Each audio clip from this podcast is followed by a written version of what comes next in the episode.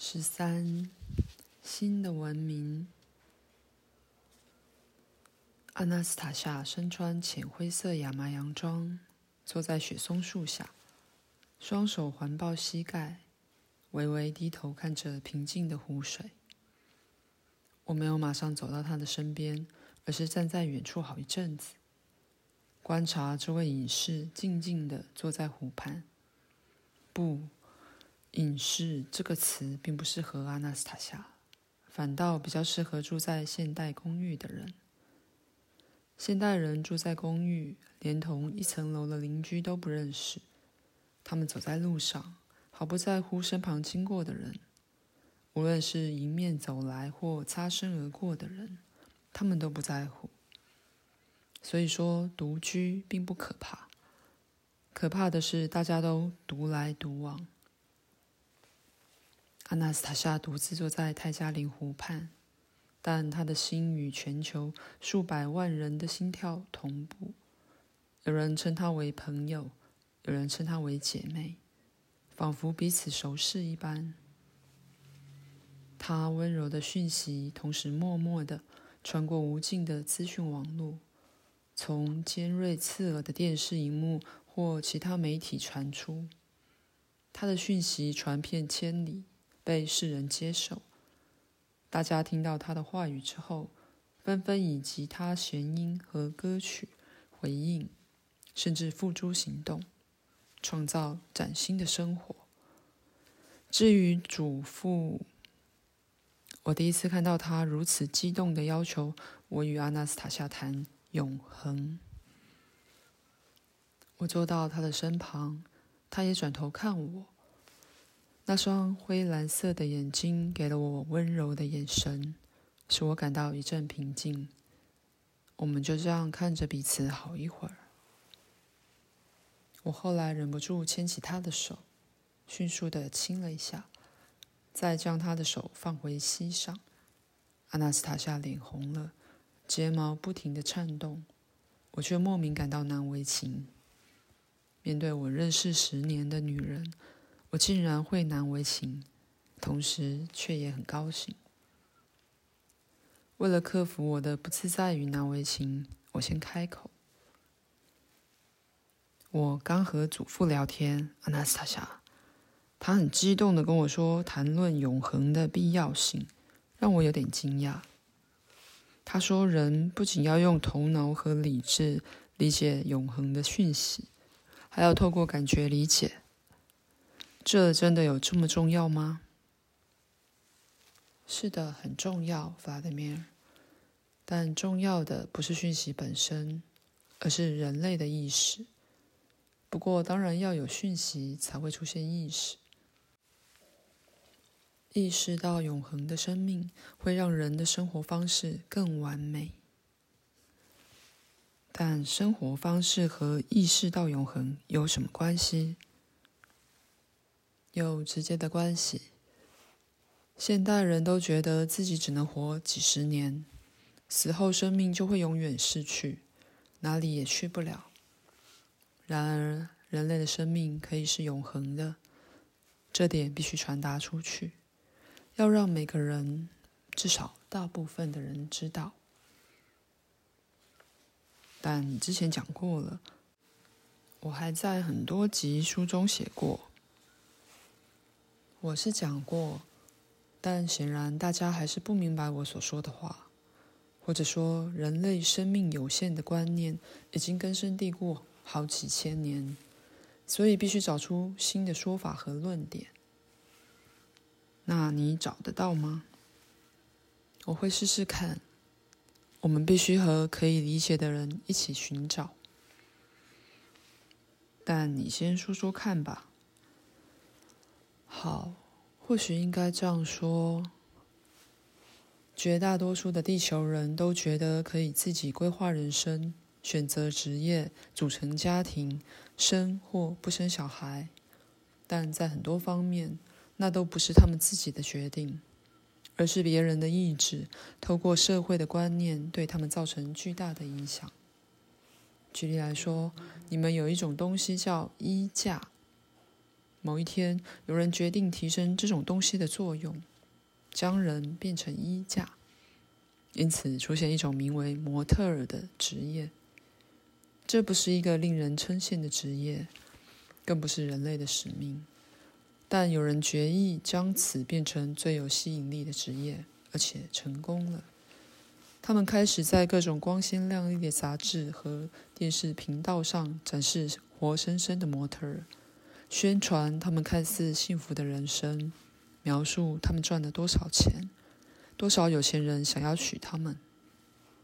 世界上数百万名少女开始梦想成为超级名模，想要因此获得幸福。各国的数百万名少女开始一味追求虚幻的荣耀，但一百万人中只有一个人可以成名，本质上仍旧是一个会走的衣架，其他人只能郁郁寡欢，因为他们的梦想无法成真。这都是因为他们无法独立找到自己的使命，只能受到他人意志的影响过活。我还能举出很多例子，说明男人、女人，甚至小孩都在追求虚假的价值，无视自己的使命。如果社会中都是这样的人，那么人类的未来该怎么走？你觉得呢，Vladimir？这样的社会是没有未来的。你看，我们国家，俄罗斯，任何政党，甚至整个国家都没有创造未来的计划。听你这样一说，阿纳斯塔夏，我很好奇，人类使命的定义究竟是什么？人有什么使命？我们要怎么找到？Vladimir，让你和其他人的思想试着理解神的创造。他的构想，他的梦想，但我们真的有可能理解神的梦想吗？有可能，无论以前或现在，毕竟他都对人类、他的孩子毫无隐瞒。他不写什么高深的文字，全以实例让我们看到。每个人要先理解、感觉哪些行为才能通往永恒。你想想看，Vladimir，为什么创造万物和大千世界的神没有创造现代汽车、电视和火箭？说不定是他不会，而人有能力做到。神创造了人所需要的一切，人本身就有移动到别处的能力。人可以想象，经由想象看到的画面比电视荧幕还要清晰。人不需要那些粗制滥造的人造火箭，就能探索宇宙的星球。是神决定了人类的使命和宇宙万物的发展。为了了解他的构想，而不是破坏，必须探索，确认地球万物的意义。永生。神创造的人是永生的，想要体会这点，只要三个条件即可。第一，创造有生命的空间，这个空间会吸引人类，人类也向往这样的空间。第二，地球上至少要有一个人带着善意与爱想着你。第三，千万别让自己有难免一死的想法，这点非常重要。甚至如果你告诉一个只是睡着的人他会死，而他也相信的话，他就会照自己的想法死去。相反的，符合地球定义的老人，在耗尽体力躺在死亡门前时，如果他不去想死亡，而是想象他在亲手创造有生命的空间生活，那么日后他就会重生。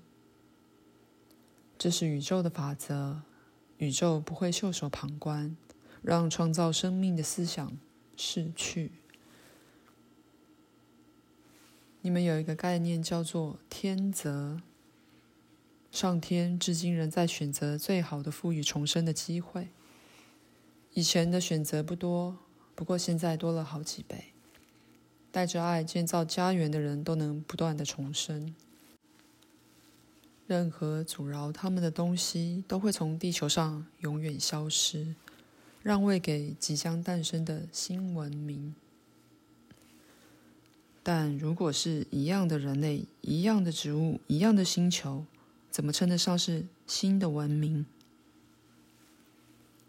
弗拉基米尔，新的文明中有新的意识，对周遭世界有新的体会。这个重要的基础已经在现代人的心中萌芽。只要这颗称为地球的星球换上全新的面貌，一般人也能看得到，它会影响全宇宙的生命。但宇宙如何因为地球的面貌而有所改变？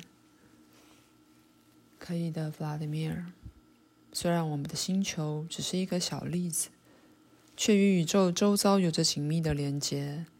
即便只是小粒子在变，这个改变也能影响宇宙万物。蛮有趣的，阿纳斯塔夏。你可以让我看看宇宙以后会有什么样的改变吗？可以看吧，创造世界的爱。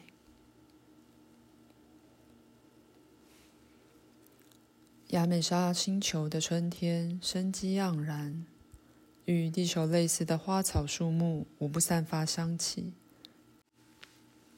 弗拉基斯拉夫走在绿意围绕的小径上，准备在一场研讨会上。报告亚美莎星球的生命起源。他的竞争对手正是他从小认识的朋友拉多米尔。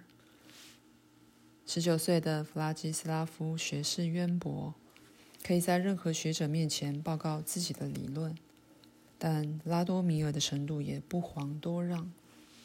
他和组员总是能在弗拉基斯拉夫描述的历史中找出弱点或证据不足的论点。来反驳。柳德密拉也会参加研讨会。柳德密拉，他们两人从小都喜欢他，却从未向彼此承认或向他告白，只是等着他给出钟情于谁的暗示。弗拉基斯拉夫刻意绕了远路，想要多思考待会的报告，但他一直分心，觉得有人在看他。当他一听到后面有声响，就立即回头。有人从小径冲进树丛，躺在草堆中一动也不动。弗拉基斯拉夫往反方向走了几步，看到他四岁的妹妹卡加躲在树丛下的草堆中。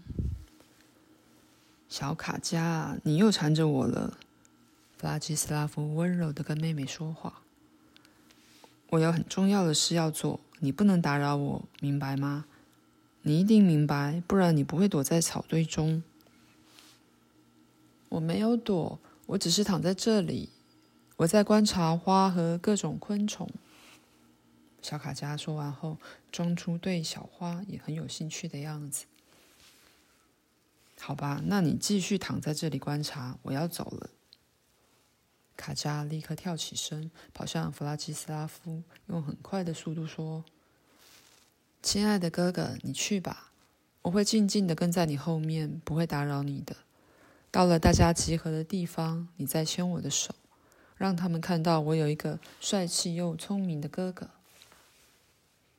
好了，别巴结我了，来牵手吧。但你要记得，我或别人上台的时候。”不可以像上次那样对大人的言论发表意见。心满意足的小卡加牵着哥哥的手，向他保证：“亲爱的哥哥，我会尽我可能不发表意见的。”